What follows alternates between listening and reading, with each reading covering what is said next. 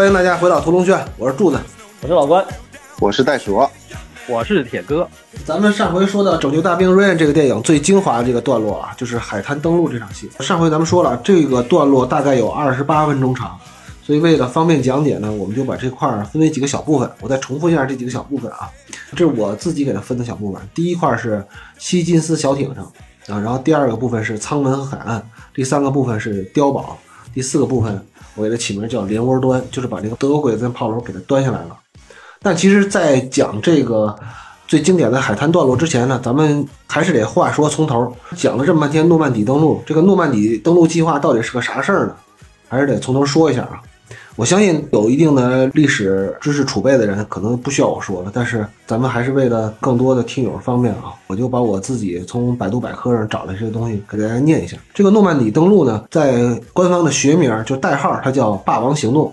英语就是 Operation Overlord。它这个诺曼底登陆并不是说盟军第一次在欧洲战场登陆，因为之前在那个意大利已经登过陆了啊。就盟军这边就特别喜欢整这名词儿，比什么霸王行动啊、肉馅行动。前些日子有个电影也叫肉馅行动、绞肉行动，就他特爱给自己每一次干了活了 KPI 考核嘛，所以他得给他起个名字。这个诺曼底登陆呢是。二次世界大战中，盟军在欧洲西线战场，在意大利那算南线战场吧，这在西线战场发起的一场大规模进攻，接近三百万士兵渡过英吉利海峡，前往法国诺曼底。诺曼底战役是世界上最大的一次海上登陆作战，使第二次世界大战的战略态势发生了根本变化。呃，而且这个霸王行动呢，其实几年前这个勾勾埃布拉姆斯啊做制片人，他已经拍了一个小电影了，咱们这边的翻译叫霸主。啊，他其实就是用的这个“霸王行动”的一个代号。诺曼底战役呢，它也是战争史上最有影响力的战役之一啊。盟军先后调集了三十六个师，总兵力达到了二百八十八万人，其中陆军就一百五十三万人，相当于二十世纪末美国全部的军队。具体他有多少人、多少补给物品，然后后边打死打伤多少德国人，缴获了多少坦克、炮啊什么的，咱就不说了。反正诺曼底登陆的成功。使英美军队重返欧洲大陆，使第二次世界大战战略态势发生了根本变化。但是咱们也知道啊，因为有的不管是历史爱好者还是历史学家，认为有可能是斯大林格勒战役整个改变了那个二战的态势，也有的人认为是这个就是诺曼底战役改变了那个二战的态势。反正每个人都有自己对这个历史的理解吧。呃，《拯救大兵瑞恩》这部电影其实只展现了这个诺曼底行动的一个局部，因为诺曼底本身它就是一个立体登陆作战，有空降兵，也有这个陆军登陆。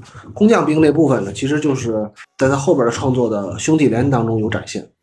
然后咱们再说一下这个诺曼底登陆的过程啊，是一九四四年六月六日早上六点三十分，盟军先头部队总计十七点六万人，从英国跨越英吉利海峡，抢滩登陆诺曼底。盟军一共是兵分五路。啊，他们分别要攻击的是犹他、奥马哈、金滩、朱诺、剑滩五处海滩，然后登上海滩之后，才有了二百八十八万盟国大军如潮水般涌入法国，对吧？那边一看，苏联已经要把德国鬼子弄死了，所以我们得赶紧的。咱们这部电影里表现的是那个奥马哈海滩，如果把它细分一下啊，这个所谓的诺曼底登陆是在一片大的区域登陆，分成了东西两个部分，美军呢负责打西面。英军负责打东面，然后其中这两个大部分之后分成五个小战区，从左到右，从西到东，分别是美军第四步兵师进攻犹他海滩，美国第一步兵师进攻奥马哈海滩。这个没办法，他这个美军就大红一师就是在抓阄的时候比较倒霉啊，他抓了这个奥马哈海滩。英军第五十步兵师和第八装甲旅进攻金滩，加拿大第三步兵师和第二装甲旅进攻朱诺海滩。英国第三步兵师和第二十七装甲旅进攻宝剑海滩，最终结果大家都知道了，肯定是这个盟军赢麻了，对吧？咱们在上次节目当中开场的时候说的那个蝎子里边成片的那种墓碑，到底有多少人参与了这场战争？然后有多少人死了呢？刚才咱们说了，这个大红衣师，也就是美国这个陆军医师，一共有三万多人，他们最后冲锋陷阵到奥马哈海滩的呢，有一万多人。第一天呢？咱们这个电影里所体现的，他们一共死了两千五百个人，四舍五入就应该就是战损率是百分之十五以上了。大家也都知道了，就是咱们中国军队啊，包括那个苏联军队的战损比，反正大家知道，就是这个百分之十五的战损比就已经够这个美军在这个陆军的战史上称为可歌可泣的一场战斗了，够他们吹牛逼一百年的。这应该算是美军在欧洲战场吃亏比较大的一次。但其实这种战损比，无论是搁在那个真正的欧洲的东线战场上，还是在中国战场上，哪怕是搁在美军的太平洋战场上，其实战损比并不是很大啊。那咱们就大概介绍到这儿。其实关于大红医师的介绍，咱们在后边随着电影，咱们再可以接着讲。那他这个拍法拍完以后，感觉战损比至少他妈八成。因为美军的那个按中国的话说，就是总后那个部队啊，大概占他们部队的七成到六成。你应该算先锋第一个登上滩头的部队的损耗。因为奥马哈海滩是战斗最激烈的，其他那那几个有的就直接是溜达上去的。就是奥马哈海滩是这个五个海滩里头抢滩登陆最残酷的一场战斗啊！攻打奥马哈海滩呢，刚才咱们也说了，就是美国的陆军一师。这个陆军一师啊，不是后来咱们志愿军在朝鲜战场上碰到的那个陆战一师啊，陆军一师就叫大红一师，他是阿米，不是马润。这个陆军一师也是非常有历史传承的，组建于一战期间，一九一七年就驻守在德国了。远的不说啊，咱们就说这支部队为什么还没开始打仗呢？这个男主角米勒上尉就有点像战争 PTSD，因为这支部队曾经打过什么仗呢？他打过北非，打过西西里。虽然战绩不怎么样啊，而且还有在西西里的时候误伤自己部队飞机的事儿但是到了诺曼底，我觉得他们是怎么说呢？派出去那个抓阄的人，反正也挺倒霉的，没拜对命，抓了一个下下签，被分到奥马哈海滩了。他们出发的时候的配置是三万四千一百二十四人和三千三百零六辆车辆。关键的问题在于奥马哈海滩上的守军呢，呃，也是几个海滩里边守军最强的一个。这说明了大红医师确实挺倒霉的。本来啊，德军最强的部队基本都拉到东线跟苏联人干去了。这边的守军里边，在大西洋那个防线上，他们德军还专门设置了好多，比如扁平足营，像我这样的人，然后还有卫病营，他们就是把这些老弱病残都放在大西洋防线上，因为他们觉得他们自己的防线足够坚固。说白了，就是觉得那个美国跟尤尤其是英国人都太怂了，他们攻也攻不上来，因为他们之前试过啊。但是呢，据情报显示。奥马哈海滩驻守的是一个后备役兵团，而且是隆美尔三个月前在奥马哈海滩上就安排了陆军的第三五二师的一个主力团，所以他们这个就没办法了，就是确实是大红一师比较倒霉啊，他们碰上的是一个德军的主力兵团，不是那那些老弱病残的人，而且除了他们遇到的这个德军的防守兵力是精锐加强团之外呢，这个自己指挥上也有责任啊。嗯，在登陆的时候，他们过早的放下两栖坦克。导致了三十二辆坦克中有二十七辆刚下水就被大浪给砸沉了，所以咱们看到的在奥马哈登陆的场面里呢，几乎没有坦克，而且第一批上岸的一千五百名士兵，他们就提前被登陆艇给扔下来了，他们要涉水在一米多的水里上岸，这就是咱们看到的电影画面当中有很多人直接在水里就被淹死了，而且他们要穿越二百多米这个没有遮蔽的海滩，如果你在游泳池里走路，齐腰深的水你就根本走不动道。就比你正常的速度要慢很多啊，更别说你身上还要带着这么多装备，还要扛着枪，所以这些士兵干脆就是德国人的活靶子了。而且第一批人根本就没冲上去，第二批部队到了之后，这个海滩登陆艇都挤在一块儿了。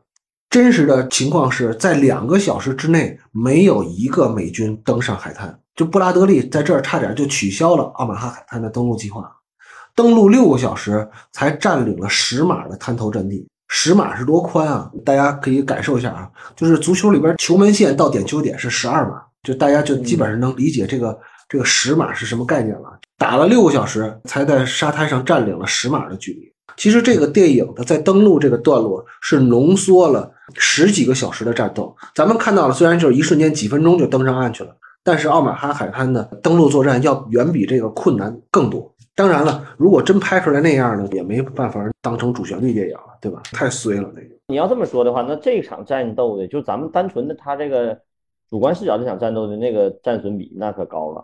比如说，你说第一批呢，就是几乎百分之百啊。对啊，一千五百人团灭。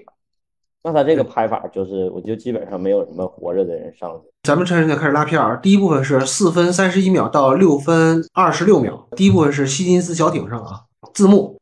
一九四四年六月六号，奥马哈海滩绿区绿地区，海滩上的第一个画面都印象非常深刻啊，就是海滩上放着一堆这个大钢架子，大钢架子不是学名啊，人家有学名叫反坦克巨马，而且那个有江湖混号 A.K.A. 杰克刺猬。为啥呢？这东西是在落潮的时候防止敌方的装甲车或者坦克登陆的。为啥叫捷克刺猬呢？因为这个东西是捷克人发明的，用来防御德国人。我觉得这事儿挺搞笑的啊。就德国人对吧？咱也知道是非常热爱学习的民族，所以他们在构筑这个大西洋壁垒的时候，就把这想起来了。于是也造了一批东西，整个扔在这个大西洋防线上了。整个大西洋壁垒的两千七百公里的防线上，德国人造了好多碉堡啊、火炮阵地啊，埋了几百万个地雷。而且关键的滩头，像这种捷克刺猬、反坦克锥、反坦克壕、铁丝网、隆美尔芦笋，反正是各式各样的，还包括磁性地雷，啥都有。而且这个电影里没交代的所谓那种隆美尔芦笋，我觉得那玩意儿挺有意思，就是一个大木头杆子上顶着一个地雷，那个是防止这个空降兵在海滩上降落的。就现在在这个年代回头看二战的时候，尤其一战、二战那个时候，人们发明了好多特别奇怪的东西，就是证明人类啊这个创造能力，尤其是在整死自己同类的时候，那种聪明才智啊是无限的。要不就是为了整死别人，要不就是为了防止别人整死自己。这个画面当中是巨大的海浪当中，几艘希金斯小艇上下颠簸，对吧？有点像那个五 D 版的海盗船。船上的美国大兵们各怀心事，要么忙着呕吐，要么忙着祷告。他们即将在三十秒钟后登陆海滩。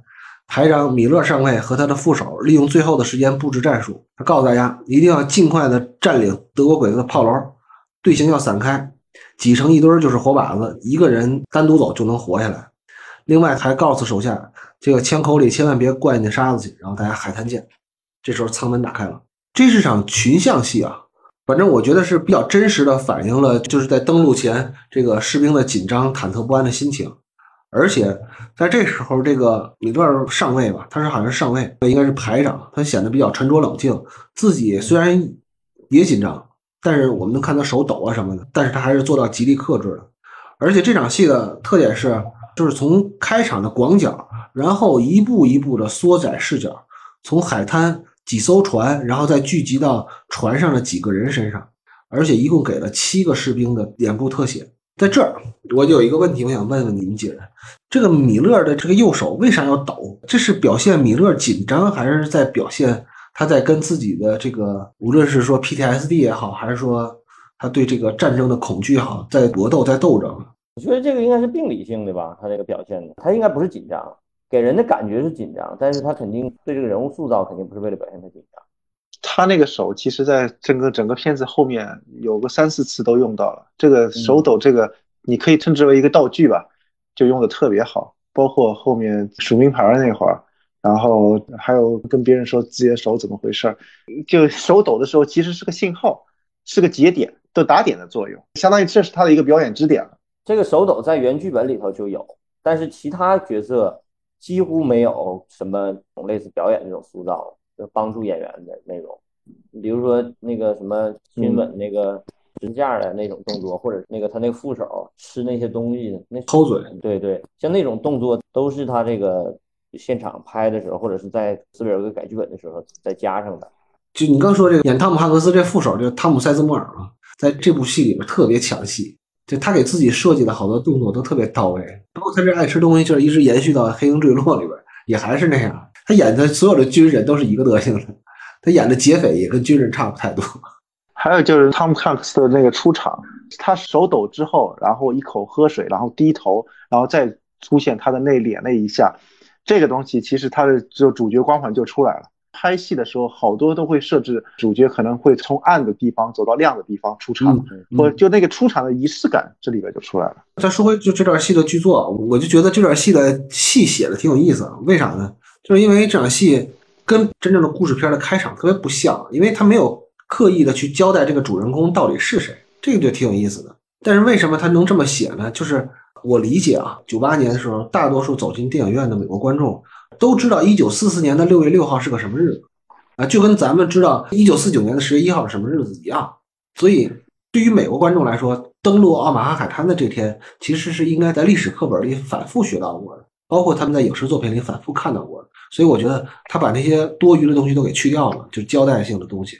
你这要是那个传统拍法，那肯定得先介绍一下艾森豪威尔怎么想的，蒙哥马利怎么说的，说那种时候全景式战争片的写法，对，哪怕你是个新闻片，你你把这背景都交代一遍，交代一下法国人民群众那个生活在水深火热当中，对吧？德国鬼子怎么蹂躏法国人民，他都把这些去掉了，就直接就开场就来了，就我觉得这个是特别好的。然后其次呢，还有一个好处，他不做过多的介绍，是因为什么呢？是因为这个电影就是战争片，而且他的演员就是当兵的。当兵的最大的好处是在于什么呢？他有明显的标志和标识，表示这个人的身份和地位。就比如军衔，对吧？因为你一看那个主角，那肯定这个主角就是像戴尔说的，他出场就跟别人不一样，而且他的钢盔上有一两个条的这标志，大家都知道啊，这是陆军中尉。然后你看那个在船上还有特权就往嘴里掖面包的人，你瞧他这胳膊上那个军衔，说明他是二级军士长。军士长就是咱们这边的那个老兵嘛。虽然我不是军迷啊，但是这一下你就能看出来，在这个船上除了几个什么一等兵、二等兵之外，人家这里有军士长。香港电影里经常说的沙展，还有中尉。因为这个片子是所有的演员都是军人，所以他们的军衔就能把他们这些人都区分开了。所以我觉得这样才能不做过多的介绍。你要说到这儿的话，你要不要听听原剧本？为什么说这三流剧本写的 特别有意思？一般写戏啊，写到这种戏的时候，都会想要刻意去塑造一下男主人公，而且这个编剧基本上也是按照这个传统的剧作方法去塑造的，而且他还用了一个特更传统的一个方法，他用了一个配角来凸显这个主人公的气质。他这里头写了一个角色叫德兰西的一个十八九岁的小兵，就是一个新兵，年轻人，特别紧张。然后有一段对话，他就为了表现这个就米勒上尉的这个人物性格啊，德兰西吓坏了，说上尉我们都会死嘛？然后米勒说他妈的不，最多死三分之二。然后德兰西说哦上帝。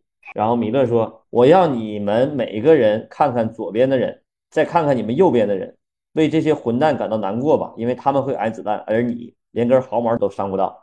他就是一个老兵油子劝慰一个年轻士兵的方法，有这么一段台词。而且等真正登陆的时候，这个第一个死的就是这个德兰西，他有这么个角色。嗯，他还是通过传统的剧作手法来凸显这个人物。就你看这个剧本的时候，你感觉他不是想找汤姆汉克斯来演，他写了一个纯的老兵油子。你看那个一个动作就能看，起码个儿高点的人，其他人都很紧张嘛。然后他说他微笑着，一根雪茄衔在双唇之间，借德兰西钢盔的正面划着了火柴，点燃了雪茄。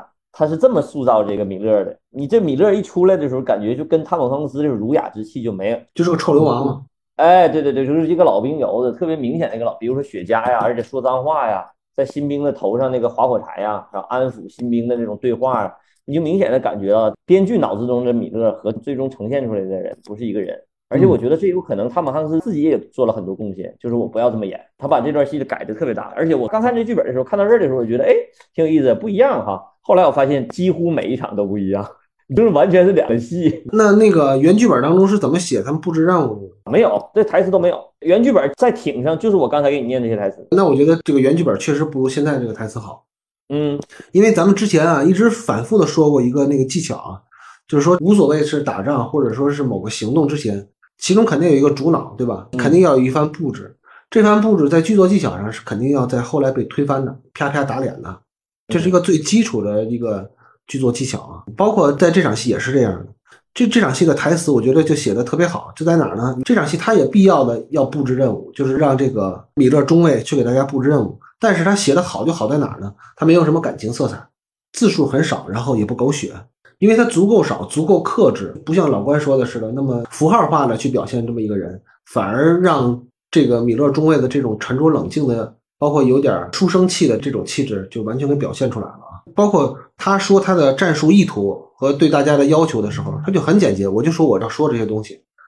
而后边的军师长讲的就比较实用，告诉大家这个保命的技巧。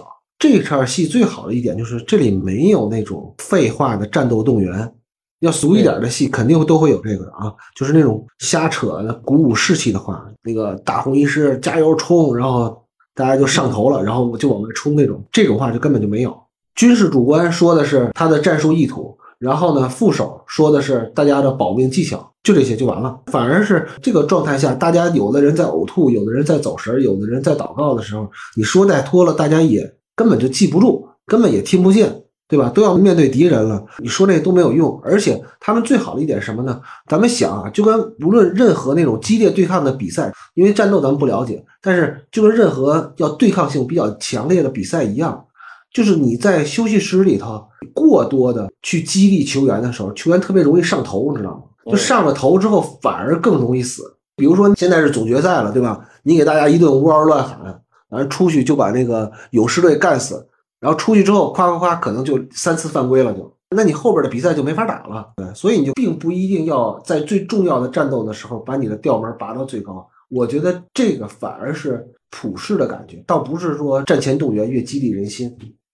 而且这个戏的版本挺有意思哈，这个戏因为特别经典嘛，而且还是一个老片子，所以那个时候做了什么中文字幕版、中文配音版、什么英文字幕版，就是这个版本特别多。因为我有时候为了看戏愿意看中文的嘛，看故事我就看中文就省劲儿嘛。然后有时候为了拉片，我还要看看英文字幕。然后我发现字幕和配音还不一样，就特别有意思。就有一句台词，你就感觉咱们翻译的就就不太好。中文的那个配音里头他是怎么说的？麦克就这个副手。他说的是上岸后要尽量分散开，拉开距离，别成了敌人的活靶子。然后这个英文，英文他这个就写的特别好，大家尽量分散，五个人就容易成为目标，一个人就容易躲开。就是这两个写法，就你明显在剧本上你就感觉就是特别细微的差别。但你就能感觉到一个人是真正的士兵，因为他直接解决的。五个人在一块一堆儿，咱不是没打过仗，咱打过游戏吗？类似这种抢滩登陆的游戏，你作为射击手，肯定愿意人多的就是你射击啊，一个一个的零星的他就不会射击。所以说他这个翻译如果翻译成上岸之后要尽量分散开，拉开距离，就这种台词就特别像口号，但实际上人家写的不是这个意思。就是大家抓不到你的要点是什么？对，其实表达的意思是一样，但是细微的表达的区别就能看出我们的翻译也好，还是就没有太理解人家编剧为什么要这么写这个词儿。对，就是其实还说回来，就是咱们虽然不懂战争，但是就比如说比赛之前，大家会交代对方的球员，就永远压着他的主力脚，别让他起球，你就告诉他这一项，他只要一起脚你就铲他。就完了，对，这是你就交代明白了。这教练的话，要要是解说员就说防住他，防住他，怎么防啊？对不对？对对，那时候怎么防？他这个片子从剪辑顺序来说，就是说皮尔伯格的中规中矩嘛，从传的大传，再到近的，再到个人的。然后呢，我想说的就是他那个节奏。这个片子前面这个激烈场景吧，它确实是每个镜头都非常短，除了第一个汤姆汉克斯出场那个镜头，有一个呃镜头稍稍复杂的，然后往后拉的一个镜头，直到舱门那个转盘哗打开以后，后面会越来越短，心理节奏啊做的特别紧张，非常好，而且肚子马上要说到，一开舱门以后不会展现大的那些，而是几下松一下，几下松一下，这个节奏做的非常。咱们说到这个摄影啊，就是抢滩登陆的这段戏里边的，为后边的人所津津乐道的一点，就是他全都用的是手持的镜头。但是现在这个环境是在艇内，所以可能大家还不太能感受得到。那么下面一场戏就到了大家最喜闻乐见的这个，就是抢滩登陆里边血肉模糊的这么一场戏了。哎，我再插一句啊，还是这场戏啊，其实你发现没有，一直到现在为止，他其实镜头一直都没有给到岸的这个关系。他一直不反打，他视角始终在艇内或者是左右两侧，但从来没有拍身后，他们面对的是什么？他也是一点点跟士兵一样，一点点深入到这个海滩了。你说的这点特别好，在哪儿呢？就是我想下一场戏再说的。我们当时在试试这个软件的时候，老关家老二在旁边看这场戏，他就一直问这个问题：谁在打这些人？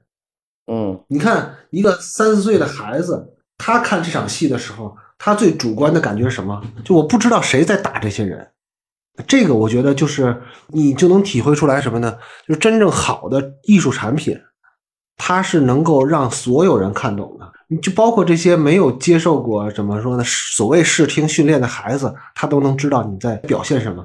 真正的恐惧在于你都没看见敌人呢，你就被敌人给干死了。就那种在战场上的恐怖是最恐怖的，我觉得。包括，其实咱们后边也会说到，最恐怖的什么呢？说实话，你都听不见开枪的声音，你就被这些小子弹就给干死了。因为开枪的地点离你的小艇太远了，你根本就听不见，而且还有海浪的声音。这个一会儿咱后边接着说啊。呃，下一场戏就是六分二十七秒到十分二十六秒，这段戏我给它总结为就是舱门和海岸，就是登陆舱门一打开，一股。怎么这样说呢？就就后现代那个战争的描述就扑面而来了，因为大家根本就听不到开枪的声音，只是听到了子弹穿过空气的声音和子弹穿过人体组织的声音。呃，原来这时候在岸上的这个碉堡里海岸守卫的德军已经开火了。这段主要讲的是登陆的士兵们要从登陆艇上下来，然后通过一片二百多米宽的毫无遮拦的开阔地，才能进入对方碉堡的射击死角。这时候登陆艇的一片混乱，很多人不明所以就死去了。我们也看到希金斯小艇虽然是二战中的这个明星装备啊，但是它有自己的缺陷，因为就是它的舱门一打开，基本上就是一个直的通道。就根本没有拐弯。小艇只要是正对着德军的堡垒的，那么碉堡里的机枪就完全可以覆盖着小艇。所以这时候米勒让大家尽快从小艇的两边船舷下水，而摄影机也紧紧跟随着士兵们跳入海水中。但是这个现实太残酷了，机枪的子弹仍够能够覆盖海水以下，很多落水的士兵还没来得及上来换气儿，就被子弹给击中了。而有的人则是被自己过重的装备所累，根本就没办法浮上来。米勒随着混乱的人群拉着一个士兵，终于走到海岸上。他此时目睹了这辈子见过最可怕的战争场面：被火焚烧的战士，呃，残肢断臂散落在海滩上，而这个海水已经被血水染红了。就这场戏，可能在当年就是对很多人是有极大的震撼的，因为，呃，这个拍法可能跟大家对于战争片或者英雄主义的战争片的理解的差距还是挺大的。倒不是这个片子拍的是最残酷、最血腥的，而是他把这个就战争当中这种非理性的、非秩序性的、只偶然性的这一面给大家呈现出来了。因为大家原来都看到的是啊，德国鬼子开一枪，然后我这边死一个人，但这次不是，就是你完全没有看到德国鬼子的这个真实面目什么样的，你就被德军的这个子弹给打死了。这个确实是以往的电影里面我看到的比较少的，而且 就这场戏在剧作上还有那个视听上。都非常有特点，一会儿这个咱们一会儿可以接着说啊。而且这个戏拍完了以后，是不是好多游戏都是根据这？有好多，是这个先有的，游戏才是后有的，是吧？所以说那个时候还是电影影响游戏呢啊，现在慢慢逐渐开始游戏影响电影。而且这段戏的原剧本，你猜是怎么写的？要是原剧本不是写这种感觉，不是这个海滩的感觉，他写的一个悬崖。开船是直接就死了不少人，然后他紧接着是用一个什么靠爆炸力推进的那种抓钩，从登陆艇上发射出去，划了一条弧线，落在悬崖顶上。最开始描述的这个场景，海滩的另一端是悬崖，九十英尺高，我特意查了一下，大约二十七米四高的这个悬崖。悬崖顶上有工事，工事周周围是一圈加固的机枪掩体，把下面的整个海滩都变成了火线。原剧本里写的这个场景也有点像血战钢锯岭那种场景，而且他这个整个这个所有的这个战士们的这个行为动作，在往那网子上爬，用一个大钩子钩到那悬崖顶上以后，然后出了一个网子，他们爬网。他这原剧本是这么写的，估计这块这个斯皮尔伯格也是因为他觉得，如果要是那样拍的话，没有这种场面的惨烈，或者是那个太局限了。它彻底就改成一个纯是这种抢滩登陆，所以说我怀疑有可能是原故事发生在类似那样的海滩，就是悬崖式的海滩，有点暗礁那种，它不是这种平坡的海滩。它那个真实的是有点那个上打蜡不费蜡的那种感觉。跟大家说一下，就是这个戏拍的比较有意思一点是在哪呢？就是这是很少的那种电影是从头往后拍的，也就是说斯皮尔伯格是严格按照电影那个讲故事的顺序是开始拍摄的。就是他最开始拍的就是海滩登陆，一直拍到那个打碉堡。他这段戏是按照时间顺序拍的，先拍船上的，然后拍水里的，然后拍沙滩的，然后再拍炸碉堡的。而且斯皮尔伯格一直不太屑于做叙事轨迹，我说那个叙事轨迹就是那个鬼啊，诡异的鬼。他是比较传统的这种拍法，而且那个年代实际上不需要他去做更多的叙事上的创新。嗯，他拍摄已经很创新了。对，他在拍摄这一块已经创新，所以他剧作上一般不太做太多，不需要。他后来开始可能也开始，比如说他在视觉上有创新呐什么的，但是那个时候确实不需要他做这些事儿。因为你看的是一个初稿剧本，最后到成稿剧本差差好多了。对，差的特别多，特别多。就我接那个柱子刚才说的那个，按照顺序拍，我觉得战争片必须得按照顺序拍。你跳着拍，你接戏怎么接呀？接不了，不可能接的。其实说到这场戏啊，我就特别想跟大家分享我一个心得。我不是上一期节目也说了，我最近去年还是前年看完那《间谍之桥》之后，我有一个最大的感受就是，我觉得斯皮尔伯格是活在世世界上，包括死了的导演里边，我觉得他是最牛逼的执行导演。真的，啥叫摆人啥叫场面调度？大家仔细的看一看《间谍之桥》，包括看一看这个《拯救大兵瑞恩》，就都明白了。真的。所有的大导演，只要看看斯皮尔伯格，就他是怎么调动人的，怎么摆人的，怎么让人群在镜头里走的，大家就全都明白了。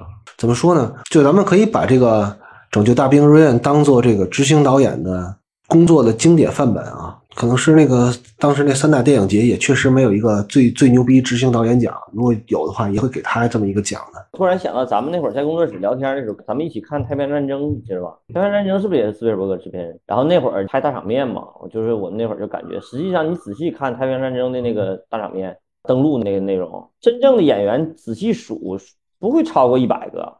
你看这种戏，要是咱们的战争片导演，没有个三五千人或者是一两千人，不会拍。对。但是这个斯皮尔伯格他就开创了一个方法，就是带关系啊也好，主观镜头也好，就基本上遮挡。对，前景遮挡。你仔细用看这场戏，看这个戏，你就能感觉到用不了太多人，但你感觉就是拍特别宏大。嗯，这个段落的结结在哪儿呢？就结在这个呃米勒中尉从那个登陆艇上下来之后。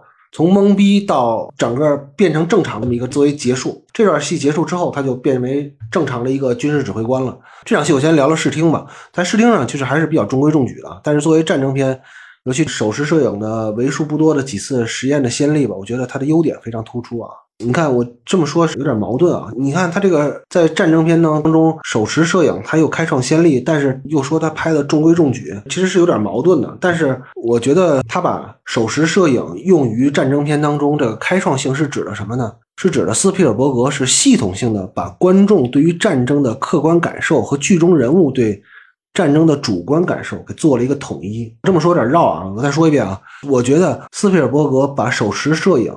放进战争片当中的这种使用方法，这个开创性是指的斯皮尔伯格是系统性的把观众对于战争的客观感受和剧中人对于战争的主观感受做了统一。这个我觉得非常牛逼，牛逼在哪儿呢？咱们想，所有的战争片它都要拍大场面，但是咱们看在海滩登陆这场戏里边有没有大场面？整场戏里有没有什么十二米摇臂俯拍？有航拍视角吗？有滑索摄影吗？都没有。或者说，有的导演想，我就拍个巨牛逼的，一镜到底有吗？没有，这场戏也没有千军万马，真正那种宏大场面也没有。你想想，如果是陈导拍这场戏，他会怎么拍？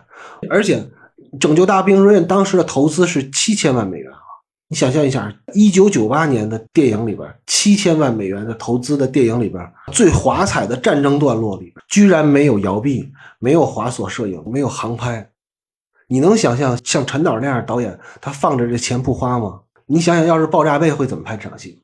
就没有突破性了，就没有开创性了。所以我觉得怎么说呢？能做到这一点，就是能让一个人忍住了不乱花钱，跟一个人只能受穷，比那个穷凑合这个要难很多。你能忍住不花这个钱，真是太难了。所以我就觉得斯皮尔伯格不是忍，他是有理念，他有一个针对于这部电影的一个视觉理念，他就是要把这个视角放在普通士兵身上。说白了。就用游戏的名词来说，这就是第一人称射击游戏，就是 FPS 视角。大部分导演都忍不住要把这个战争片拍成 RPG 模式，但是斯皮尔伯格开创性的把这个战争片拍成了 FPS 模式的。他不是为了显示自己有多有格局啊，而且我觉得他在摄影方法上配合了他剧作上的那个想法，比如说他在这儿会让那个观众比剧中人提前感知到危险。这样他在剧作上他就会有挖坑和伏笔这些效果啊。大部分讲这场戏的人，我觉得他们大部分人把注意力都集中在这个手持摄影上了。但是我觉得手持摄影只是这个斯皮尔伯格对于这部电影这场戏的视觉内容的手法之一。而他这种视觉的节制，不光体现在他没有什么俯拍视角啊，没有这个广角镜头拍摄呀。大家知道为什么以前的导演不爱用手持摄影吗？是因为手持摄影它有很多天然的缺陷。但是呢，斯皮尔伯格想了很多办法去弥补这个手持摄影的天然缺陷。咱们说回来啊，就是手持摄影，我认为啊，它有天然的几个缺陷。第一点是，其实它不符合人类的常规的视觉习惯。就是我们可以看那个不稳定的画面，但是这事儿得有个度，对吧？就是你晃动的幅度是要有节制的，就是你晃动的时间呢，时长也是要有节制的。就是那种无目的、无节制的晃。对吧？就比如说国内的某女导演，她拍那种东西，就除了能给观众催吐以外，她对整个电影的叙事和造型其实是没什么用处的。他认为风格更有用，而不是叙事更有用。嗯，还有一个问题呢，就是手持摄影的传达的信息量是有限的，可稳定构图比起来，观众要花更长的时间去寻找画面里的重点内容，去理解画面中的信息，所以手持摄影在画面的讲述上更难传达重要信息。因为这个画面是动的情况下，你要再去找这个视觉重点就会很难。所以手持摄影的缺陷特别多，但是为什么斯皮尔伯格还要用呢？这就要说到他在拍这个电影之前，他看了很多纪实的摄影作品，包括那个罗伯特·萨金特、罗伯特·卡帕的摄影作品，就是拍的照片。当然，更重要的是他参考了约翰·福特，他为那个中途岛战役拍的很多那个战争的纪录片，就是用八毫米和十六毫米拍的那些东西。他觉得最打动他的是那种鲜活的临场感。就跟那个四平八稳的架在三脚架上那种东西拍出来是完全不一样的。我觉得斯皮尔伯格是为了保留这种现场的鲜活感，所以他在要了手持摄影这个方式，然后又在这个基础上做了很多改善。他做了几点吧，去弥补这个手持摄影的天然的不足。咱们再回头看这场戏，咱们可以看这场戏所有的镜头的焦段，我们会看到这场戏大多数的镜头的选择都是以中段为主的。这个尝试有点反常规啊。就是因为手持摄影本身就会让这个镜头很不稳定，一般大家都会选择广角，然后缩小光圈，这样能保持起码的影像的质量，起码就不会让它虚焦啊，或者说是让这个晃动太厉害。而且呢，拍大场面的时候，闭着眼睛，大家都会想到去选择广角嘛，对吧？你拍几千个人登陆，对吧？你得表现那千军万马呀，你用中焦拍就没什么气势。你想想咱们那个就不说了，好吧？那个反正就那些常规的。国产战争片的表现手法，但是斯皮尔伯格人就不用广角。我在这斗胆的猜一下他的原因啊。第一，他不用广角的原因是，他能增加临场感。因为咱们刚才说了，斯皮尔伯格的参考片他是参考的二战的纪录片，就这种老纪录片的不稳定的晃动感，这种晃动其实不是刻意的，因为战地摄影师他必须，呃，怎么说呢？他不可能离得战争太近。他一不就死了吗？对，就是卡帕那样的情况是不太现实的。卡帕是不怕死的人，但大多数的人其实是对真正的子弹横飞是他是要求有一定的距离的。所以说，大部分的那个摄影师在拍这个战争纪录片的时候，他都用的是中长焦段，所以就会让这个镜头有这种临场感、这种晃动的感觉。但这种晃动的感觉并不是说大家主观选择的，而是说因为你不能死，你怕死，所以你得离得远一点。这种客观条件所决定的，但是呢，因为你的观众可就不是这样的，因为你的观众有的是像老郑那样，他坐在电影院里看的，有的就是像我这样坐沙发里喝着啤酒啃着鸡爪子看的。这种临场感怎么才能有呢？哎，你用广角拍就是体现不出来这这种感觉。这种临场感其实也是一种紧张感啊。比如说，你就像那个丹尼鲍尔拍的那《惊变二十八天》那样，你用呃无论是什么华索呀、斯坦尼康啊，你就会感觉太稳，会给你造成一种舒适感。你想要的紧张紧迫那种感觉就没有了，所以我觉得这个中焦段手持摄影它会更晃一点，然后让观众的感觉更像真实。然后另外一点，他选择中焦段的目的是为了突出这个主人公啊，包括主人公的这个主观视角。从这场戏我们能看得出来，斯皮尔伯格是特别拎得清啊。咱们知道，拯救这个电影其实是个群像戏，米勒中尉只是带着战斗小队去执行任务的一个人。但是这个电影的开场，要是一般导演的话，大多数都会选择把每个人都介绍一遍，尤其他今后会出现在电影里边战斗小队那几个哥几个。但是呢，在影片的开场里边，除了那士官长塞斯莫尔演那个角色和这个汤姆汉克斯那小弟，就是亲了一下自己的那个十字架那神枪手，其他的小队成员其实在开场是没有出现过的。这个中断球本身就会收窄观众的这个视野，后景给压缩了，相对让观众注意力更集中一点，去凝视这个主角。同时呢，也透过主角的视角去观察战场，尤其在开场的时候，就是非常真切的，这个机器就在地上去看着一个人冒着枪林弹雨从海水一直挣扎到沙滩上的这个过程，这个是一个普通人的视角。这时候镜头如果飞起来了，如果俯拍了，就把这个气给就给破了。第三点，我认为他为什么要选择中焦段，原因很重要的一点，就是因为他是这个承制方的老板嘛。对，省钱。第三点是非常重要的，省钱。这个说法听起来有点可笑啊，但是其实这挺重要的。就在我看来，拯救大兵瑞恩也好啊，兄弟连也好啊，你看他的战争场面的时候，你就会看到大量的闪耀着那种省钱的智慧的光芒。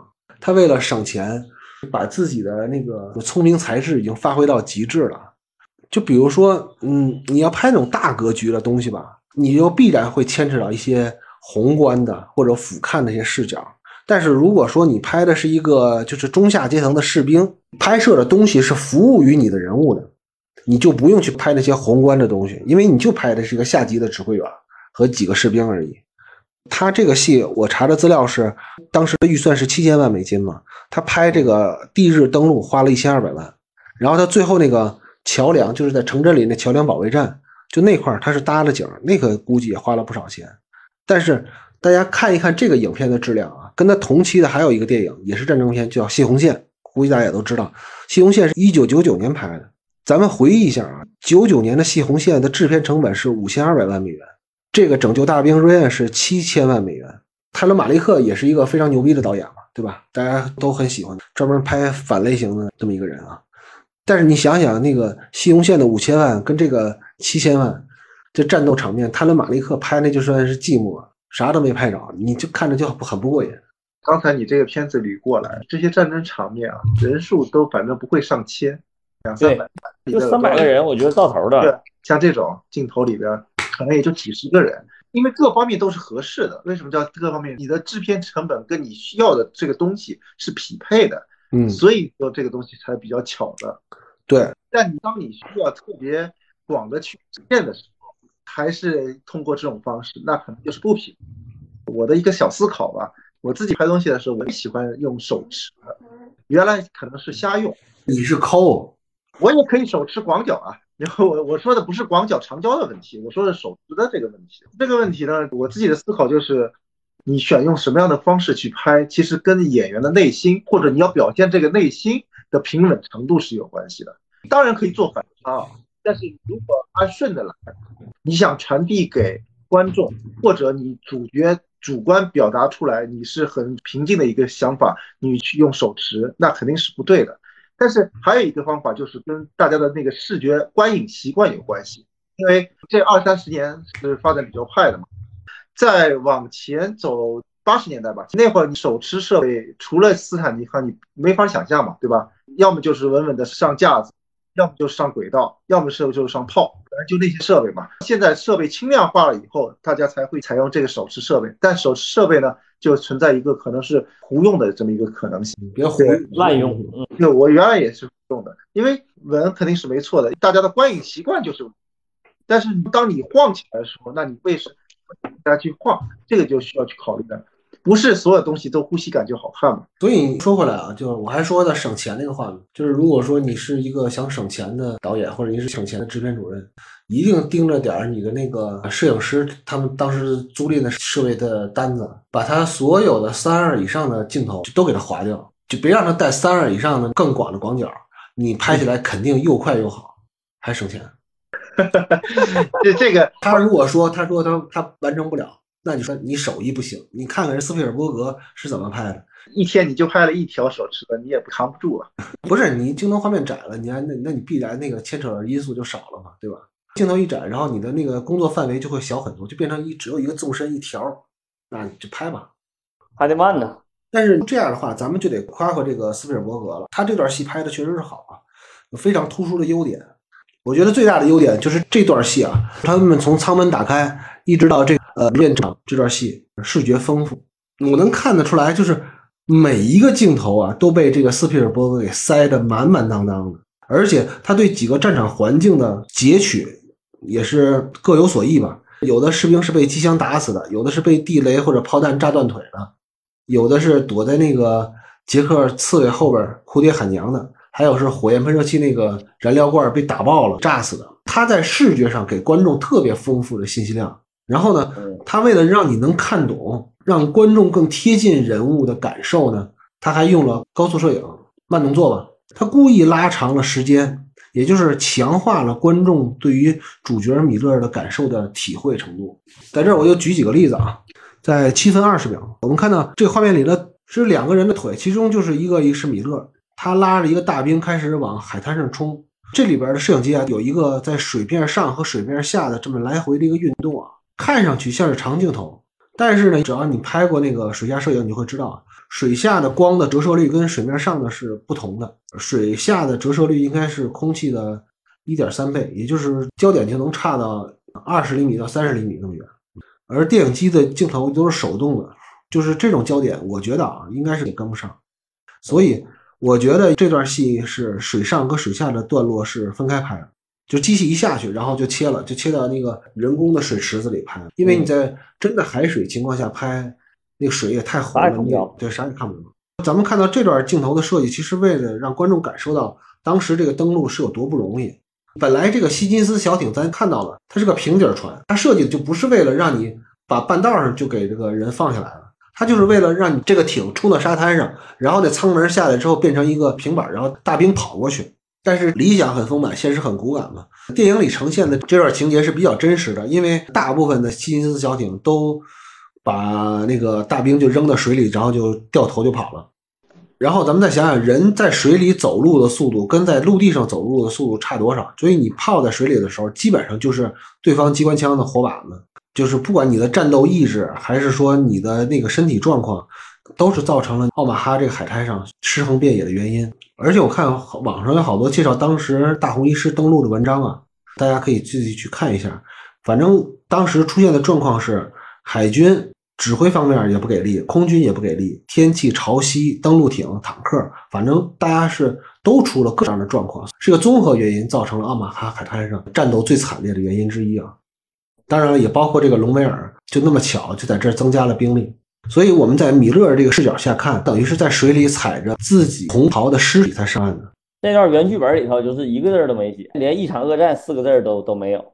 所以说这段戏我估计要是当时拍的时候，他分镜的时候是。对，做了大量的工作这块。这里边八分多钟有一个镜头，就有一个小士兵，挺突兀的啊。这十分他们汉克斯，我们该怎么办？就从那个转点以后，他们汉克斯到正常的状态吧。这个镜头特别稳，然后比较突兀的。但是耳鸣恢复以后吧，对我觉得他特别巧妙的用了这个耳鸣这个声音。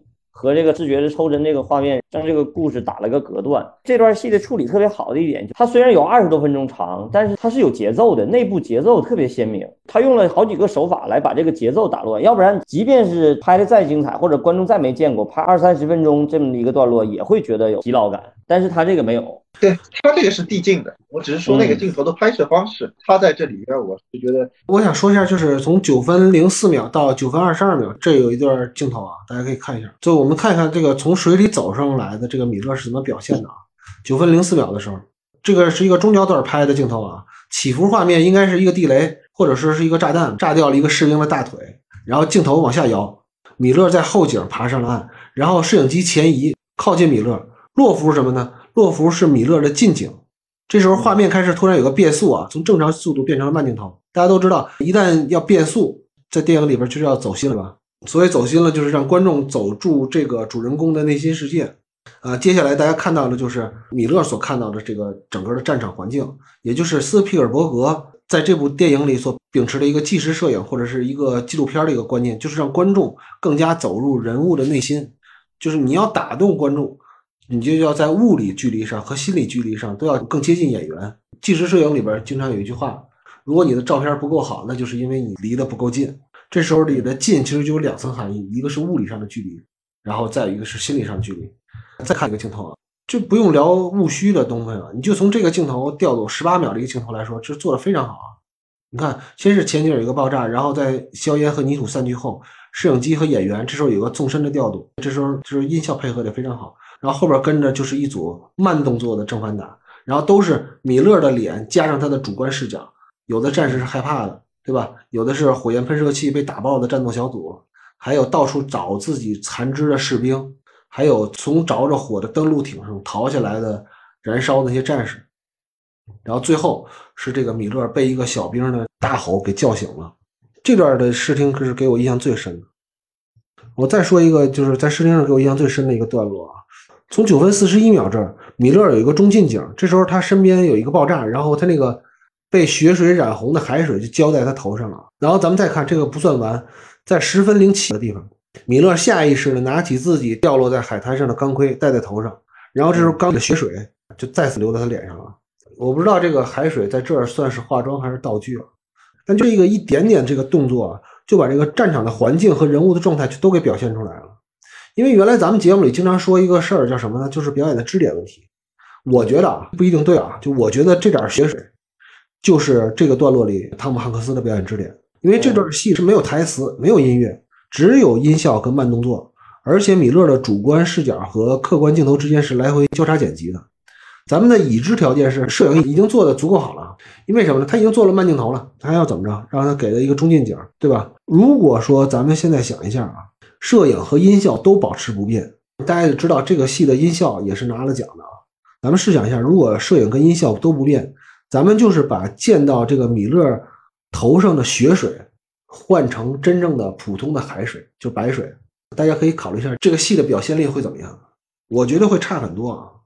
这镜头设计本身就特别好，就这场戏，如果要是说编剧能把这场戏写出来，就说明就很厉害。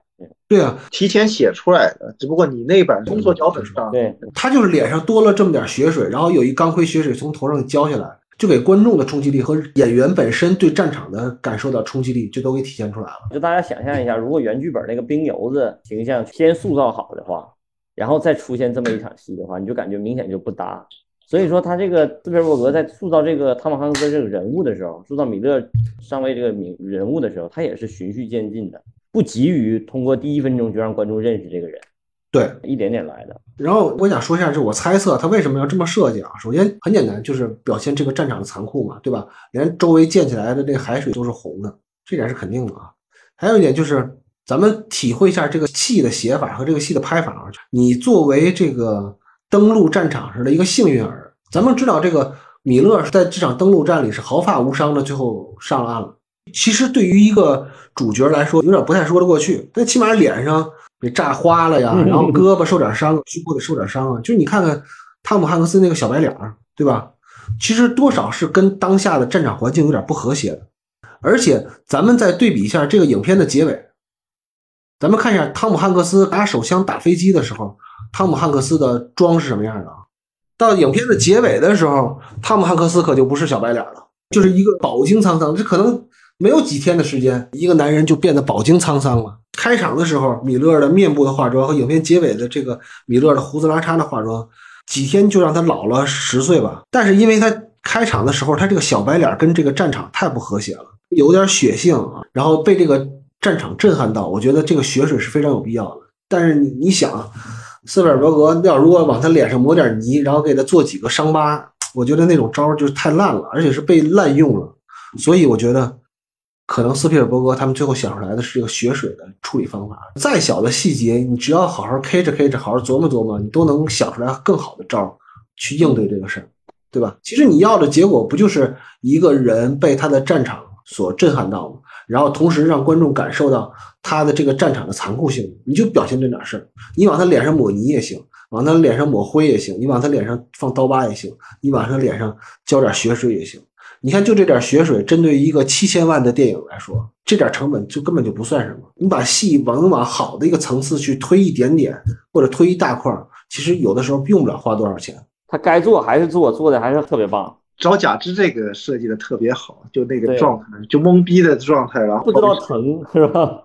就特后现代了。他拍残酷的同时能拍情绪。你比如说咱们那个《红海行动》也拍得很好，就也很残酷。包括《爆炸背》拍这种东西也很残酷、很血腥，但是并不能感受到那么多情绪。他这个难得就难得在他在这些东西该展现的同时，能让观众感受更多的情绪在里头。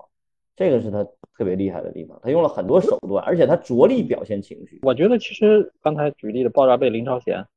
他们拍的也是残酷，但是跟这个残酷手法和他那个细节上处理不一样，这个更逼真一些，就是像纪录片一样。但是林超贤和爆炸背，你一看就是假的，你知道吗？就更戏剧化一点，是吧？他有美感，有美感了，你就假了。这个也是有美感，是不一样的美感，更粗粝一点的细节真实。就这组镜头，其实就把这个整个战场的环境给模拟的非常客观了。这是为后边米勒这个中尉的雄起做了一个非常好的铺垫啊！因为就是即使在如此恶劣的战场环境下，我们的这位郝连长也肩负起了自自己的职责啊。谁都有懵逼的那么一瞬间，对吧？但是真正最后活下来的，除了运气好之外，基本上都是适应能力非常强的人。我忘了谁说过啊，就是说打仗这东西啊，确实是有天赋这么一说的。就是你行不行？你上去干两三场就明白了，根本就不用军校教，你就知道该怎么打，对吧？这个时候，咱们的这个主角的光环也开始就逐渐搭建起来了。而搭建的这个基础，就是前面这些铺垫的常人难以适应的这个残酷的战场环境。就因为一般人早就吓得腿软了嘛，别说那个重新整队了，那根本就不可能，对吧？而且他在后边还能够成功的带着一个小队去攻下一个碉堡，打开缺口，这个一般人根本就做不了。其实这段除了视听上做的特别好之外呢，我想再说说音效，因为大家也知道这个戏的音效也当时也拿了奥斯卡奖了啊。呃，登陆的这个段落大段落是没有音乐的，只有声音和动效。其实这个是不太常见的，也很冒险，因为大家都知道，一般你要拍一点烂片啊，就全靠这个音乐凑了。你拍再烂的 vlog，哪怕是只要加上音乐之后就都能看。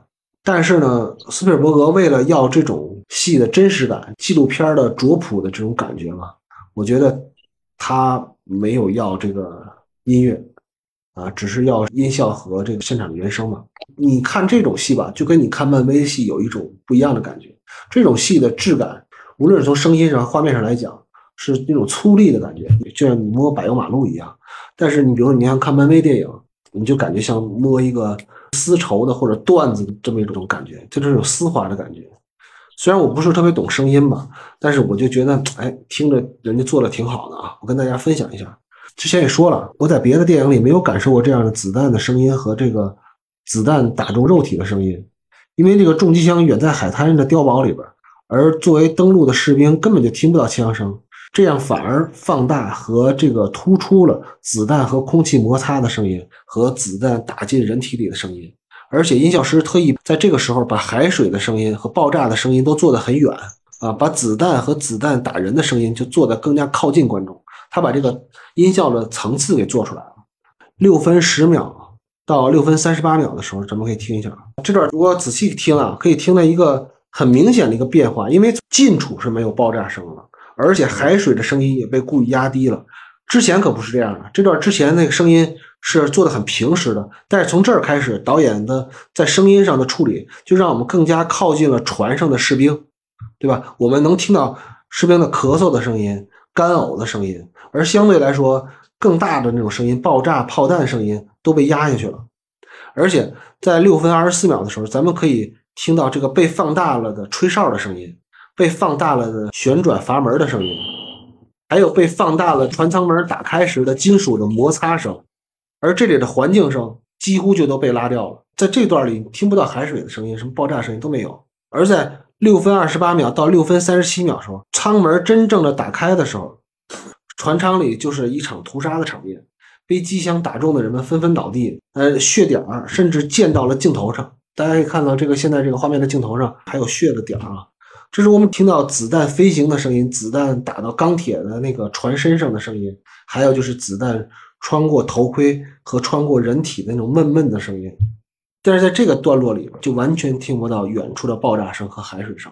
这个就是斯皮尔伯格做了一个主观和客观之间的取舍，他要了那些更加能够引起观众共鸣的、更加主观的声音，更近的声音，而环境声。这个时候就都被压掉了，就被去掉了。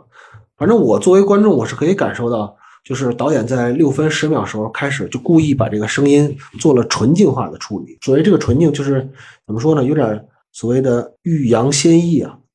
嗯，因为他知道观众会对后边的声音极为敏感，或者说他知道后边这点声音会让观众极为不舒服。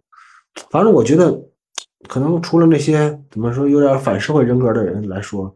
大家都不太喜欢这个子弹打人的声音啊，但他为了强化观众的感受，他就把环境声这些客观的声音做了压抑，把观众带入了更加主观的声音体验之中。因为你在模拟真实的环境当中，不可能没有海水，不可能没有爆炸声，但是他要把更重要的、更有冲击力的、更加能够冲击观众感受的子弹声音给提纯出来了。反正他是做了一个有层次的递进式的变化，反正我是感觉非常好啊。因为我们在听很多战争片的时候，他把音乐加上去了，环境声也加上去了，爆炸声也加上去了，人喊马叫声也加上去了，就有点像怎么说呢？一锅那个皮蛋瘦肉粥似的，就皮蛋也煮化了，那个肉也找不着了，就都混在一块儿了，就特别恶心。嗯，这个东西还是看你要强调什么嘛。他那个跟你长焦镜头为了突出主角那个强调的是一样的。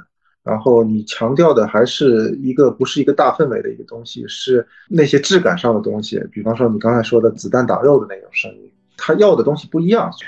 电影是有选择的嘛，就镜头有选择，声音也有选择嘛。我就看完这段之后，我当时有一个感受，我就我这段就做拉片做的比较细嘛，就是我觉得《拯救大兵》他在视听语言上有一个挺好的，可以总结出来的一个地儿就是什么呢？